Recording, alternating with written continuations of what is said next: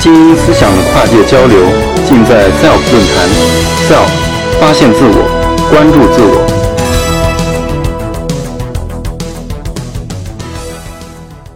大家下午好，非常高兴第一个上台与大家分享我的科研故事。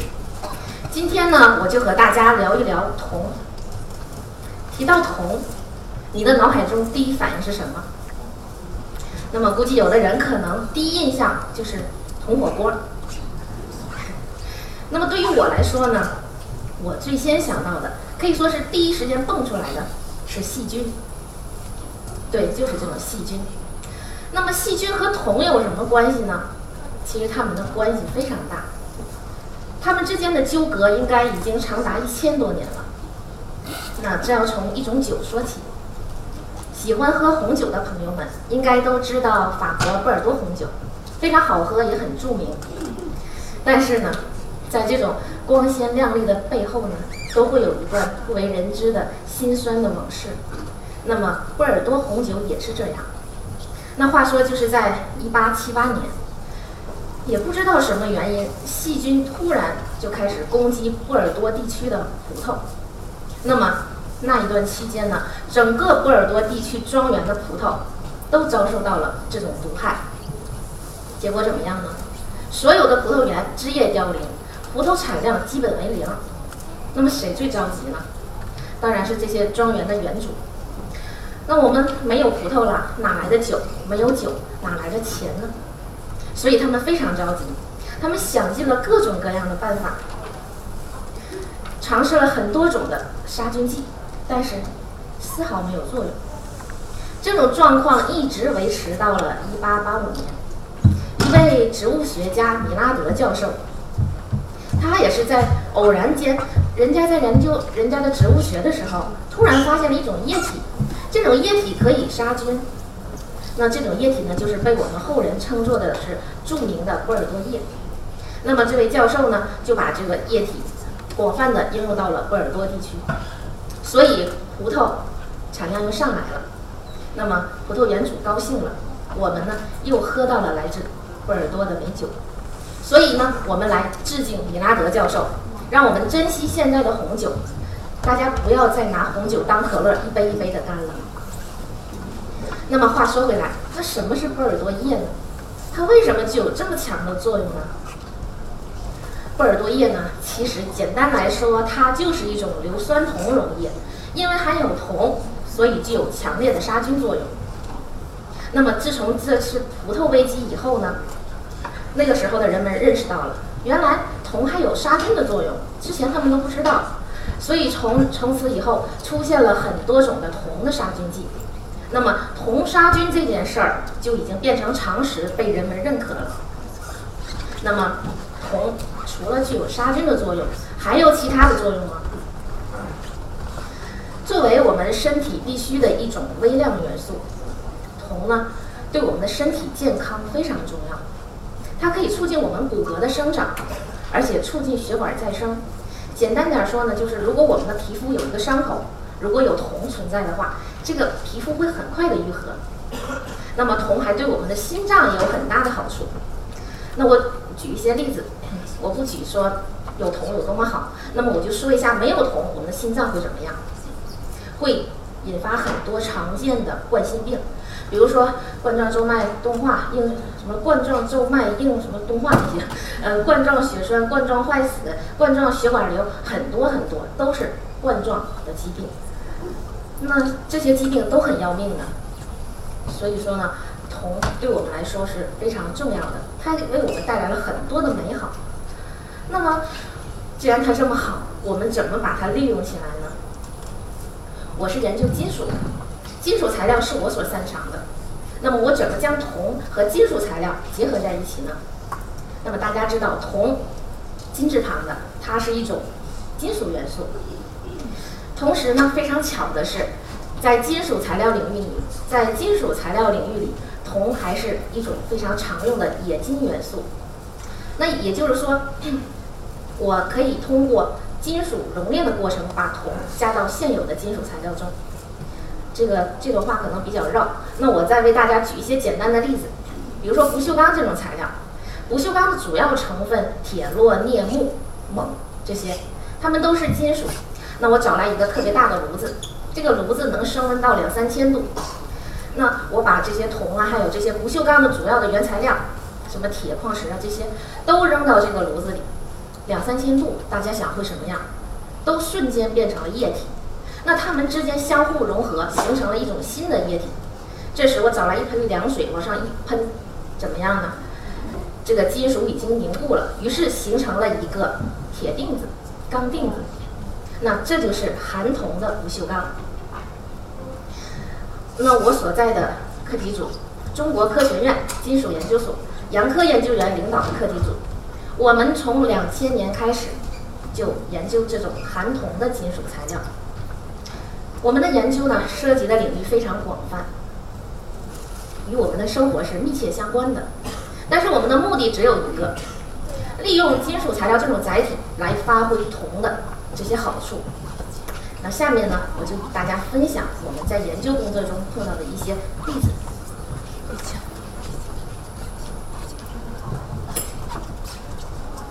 大家看呢，我手上呢有一双不锈钢的筷子，但是呢，它不是普通的不锈钢筷子，它是用我们研发的含铜不锈钢做成的。那它有什么好处呢？那有一天，我的同事做了这样的一个实验。那我们把这个实验记录下来。只有一碗新鲜的米饭，分别插了两排筷子。大家看，这个拍摄照片的时间是炎热的夏天，也是三伏天气。我们想，如果这碗米饭我们就放在这样的室温环境下，不放在冰箱里，三天以后会发生什么情况？那这碗米饭大家还敢吃吗？那让我们看看三天以后的结果。在您右边的筷子呢，我们已经明显的看到，它周围的米饭已经变黄了，而您左边这排筷子的米饭的颜色还有其他的性状没有丝毫的改变。让我们放大看看这个变黄的情况，其实呢就是发霉了、长毛了。那这样的米饭您敢吃吗？吃进去都是细菌。所以呢，看来大家已经现在猜到了。左边那排筷子就是我手上的含铜不锈钢的筷子，它真正的起到了铜的杀菌作用。那当我看到这样的结果以后呢，那我非常感兴趣。那我把筷子要过来，我想，那我自己试一试。我我想做一个人体的实验，看看能发生什么效果。但往往呢，都会发生非常意想不到的结果。在这之前呢，我经常口腔溃疡。可以说这个频率还是挺高的，两三个月一次。虽然这不是什么大毛病吧，但是我相信大家有这种体会，吃饭的时候是特别难受的。神奇就神奇在，当我一三年开始用我们的含铜不锈钢做的餐具以后，我再也没有口腔溃疡了。也许大家觉得这确实很神奇。于是呢，正是这些生活中的例子，还有这些这些我自己的亲身的经历呢。所以呢，现在呢，我的同事已经将含铜的不锈钢呢加工成了餐具，甚至是婴儿的用品，还有礼品，还包括厨房中水槽、菜板、菜刀，还有呃那个嗯不锈钢的保温杯，还有电饭煲的内胆，还有洗衣机滚筒的内胆，很多很多。那么，于是呢，我的另外一位同志跟我说。哎，那我们也不能说仅仅的把这些材料用到日常生活中啊。于是呢，这个家伙呢就把含铜不锈钢深入到了海底世界。海底世界非常漂亮，那里不仅有这些非常漂亮的海洋生物，还有输送石油的管道。那现在这些管道是用什么做成的呢？一般都是这种普通的碳钢材料，连不锈钢都不是。所以经常会有什么结果呢？发生腐蚀呗。主要就是因为细菌、微生物、粘附发生的微生物腐蚀，最终导致了漏油事件。那么我们就在想，如果呢用我们的含铜不锈钢来替代现有的这种管道的材料，是不是就能减少这种漏油的事件呢？那我相信，未来呢我的同事还会走过来跟我说：“哎，我们别把这种材料仅仅局限在地球了。”是的。有可能在未来的一天，我们还能把这个材料送到太空上去，对抗太空中那些变异的细菌。以上呢都是铜和金属材料关于我们人体之外的事儿。那么我们的人体会用到金属，那这种金属它就有一个非常漂亮的定义，叫医用金属材料。那么加上“医用”两个字，听起来就瞬间非常高大了。那么医用金属材料呢，它是生物材料的一种。那这又抛出来一个枯燥的概念——生物材料。那我呃不去解释这个概念，为大家举一些简单的例子吧。比如说，爱美的女性隆鼻、隆胸用到的那种填充物，就是生物材料。大家不要用这种眼光看我，我都是真的。还有呢，我们人人体存在着各种关节，这些关节呢也可以是人工制造的关节，那这也是一种生物材料。那烤瓷牙，牙科诊所用到就是我们镶牙的那种烤瓷牙，也是生物材料。骨折以后用到的那种可降解的高分子骨钉，这也是生物材料。但是由于其中呢，金属类的生物材料，它有非常好的力学承载能力。简单说就是它非常强、非常硬，这是大家都有感触的。那么同时呢，它还有非常好的塑性，就是特别容易加工。我可以把金属加工成各种形状，那金属还不会坏掉，还不会折掉。那么还有呢，它具有非常强的抗腐蚀的能力。正是因为这些原因呢，现在医用金属材料已经得到了生物材料中的最为广泛的应用，没有之一。基本上，它占所有生物材料市场份额的百分之四十。为大家举一些例子，在我临床中常用的金属材料有哪些呢？基本上就这四大类吧。呃，不锈钢、钛合金、钴基合金，还有形状记忆合金。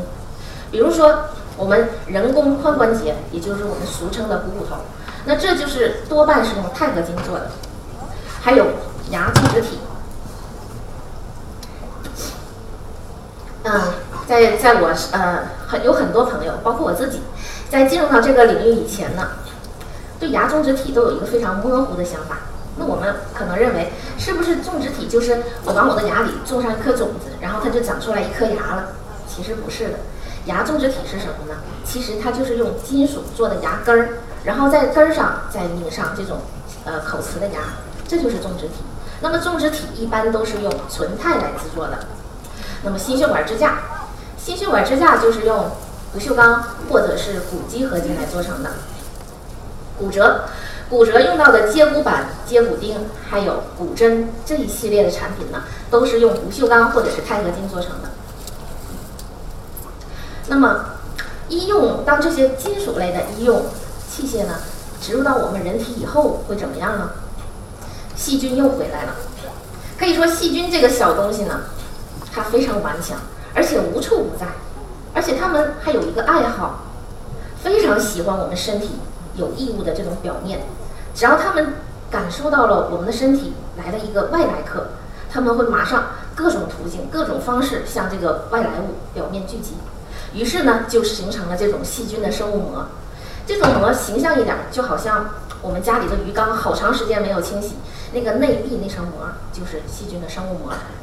那这种膜呢，能能抵御外来抗生素对细菌的攻击。那么同时呢，细菌在里面待着就很舒服了，它有保护伞，那么它就会释放毒素。那会怎么样呢？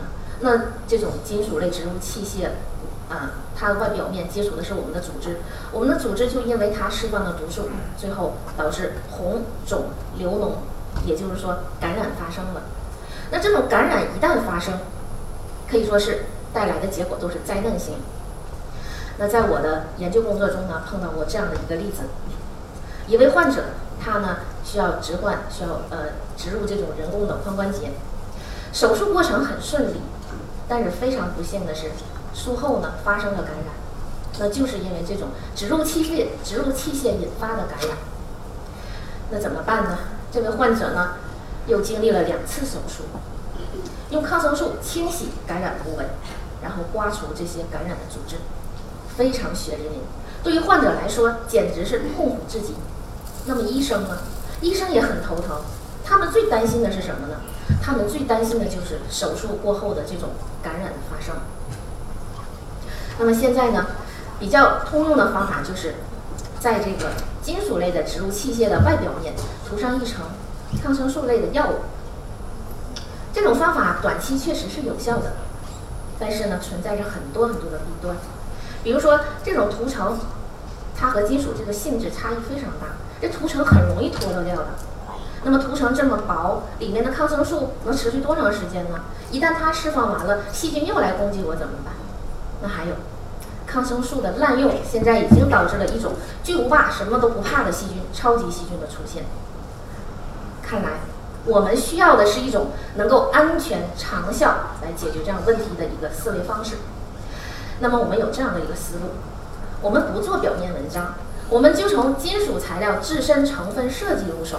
如果说这种材料它能够释放一种抗菌的元素，同时这种元素还不会引发这种细菌的耐药性，最好是一种无机的杀菌剂。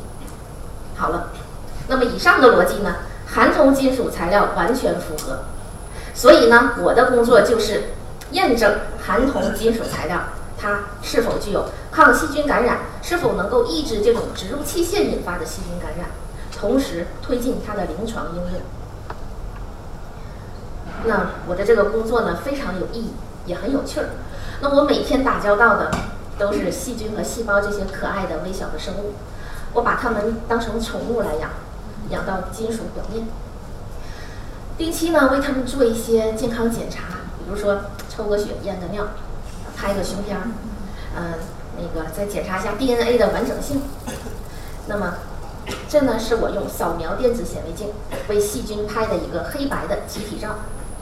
那我们看到呢，在您左边的这个呃金属表面，这是普通金属，它的表面细菌不到二十四小时就已经变成这种人山人海的情况了。看来这种普通金属非常适合细菌在表面粘附，那环境非常优越，所以呢，它们就一而十，十而百，百而千，千而万的繁衍下去了。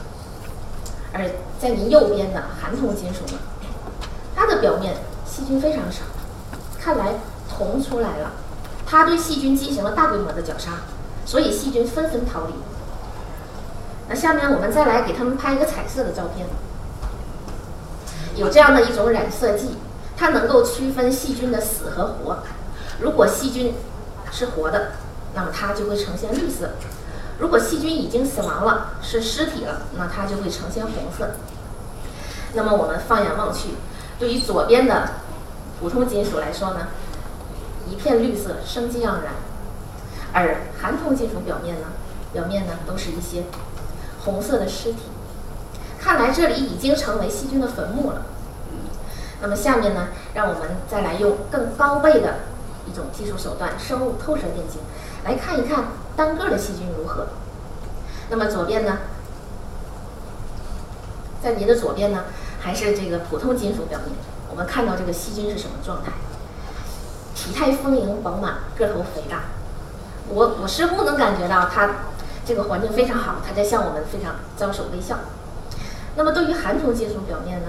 我们看到，这个细菌好像刚刚经历一场车祸，车毁人亡，肢体破碎了，然后血流不止，入墓久矣。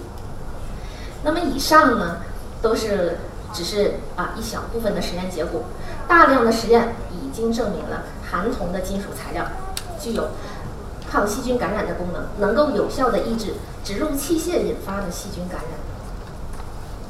那么讲到这里，可能。有一些学微生物或者是学生物学的同学可能会问：那既然含铜的金属材料能够这么有效的杀死细菌，那么它对我们的人体细胞是不是也不分青红皂白的就格杀勿论呢？事实呢，这个问题呢非常好，这这就是有关材料的生物安全性的问题，也是我工作的重点内容之一。那么也是相同的方法，养一些细胞在金属表面。那么今天的天气非常好，蓝天白云。如果呢一会儿我们结束以后，外面有一大片草地，那么你会认为哪哪种姿势躺在那个草地上是最舒服的呢？我认为呢可能是那种伸展我们的四肢，释放我们的自己，那样拥抱蓝天的姿势应该是最舒服的。同样，细胞是我们身体的一部分。它和我们的思维是保保持高度一致的，它也这么认为。所以我们才看到含铜金属表面这个我们的骨头的细胞才能够尾足伸展的非常好，细胞的身体铺展的非常漂亮。看来这种含铜金属呢是非常适合这种细胞的生长，它是没有毒性的，是完全安全，可以用到我们的体内。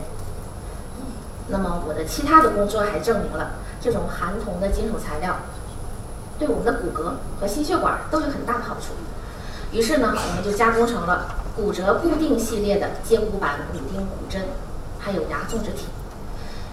通过大量的动物实验，目前已经发现了这种植入器械周围的骨头可以快速的愈合，而且能够促进周围血运的生成。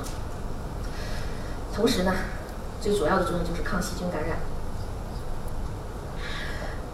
那么现在含铜的不锈钢呢，已经加工了，加工成这种心血管的支架。这种支架目前已经植入到猪的心脏内。那么实验的结果发现呢，它能够有效的抑制因为血管支架植入以后发生的再次狭窄问题。那么对于很多冠心病患者来说，这就是一个福音了，因为他不用再终生的服用那种抗凝的药物。那么大家可能非常关心，既然你的材料这么好，什么时候能用上呢？这也是我非常关心的问题。作为一名研究人员来说呢，我们最大的心愿就是，在我们有生之年能够看到自己的研究真正的用上。然而呢，这种植入类的医疗器械，如果想实现这种医学转化，非常困难，道路非常漫长。在我们国家呢，需要向 CFDA 国家食品药品监管总局来申请一种医疗器械注册证。要想拿到这个证呢，要过五关斩六将，层层关卡，需要把材料送到权威部门进行形式检验、动物实验，甚至是临床实验。这个难度，这个监管的力度是比奶粉还要多好多倍。特别是像我研究的这种含铜金属的新材料来说呢。它是完全的设计国产化、制造国产化，而且在国外没有例子让你去模仿的这种新材料，他的医疗器械想拿到这种注册证，简直是难上加难。目前在我们国家还没有这种新材料的医疗器械拿到这种注册证，那么最快的也就是刚刚完成了临床实验，还在等待结果。可以说，前方的道路我们已经可以预见，非常坎坷，非常荆棘。但是我们还会坚定不移地走下去，因为我们科研人员也有一种爱国情怀。我们的情怀是什么呢？我们希望通过自己的努力，向全世界证明，中国人不仅有很强的模仿能力，我们还有更强的创新和创造能力。那么值得欣慰的是，那我的课题组呢，我们的课题组开发了一种新的材料，它现在已经做成了心血管支架，植入到了。人的体内进行了二期的临床实验，也就是说，冠心病的志愿者体内，他的心脏呢已经植入了这种支架。那这让我们看到了希望，所以我坚信呢，在未来的某一天，含铜金属材料也一个也一定能够成功的实现医学转化，为我们的生活带来美好和希望。感谢大家聆听美丽童话，谢谢。SELF 讲坛由中国科普博览出品，更多精彩内容，请关注中国科普博览公众号。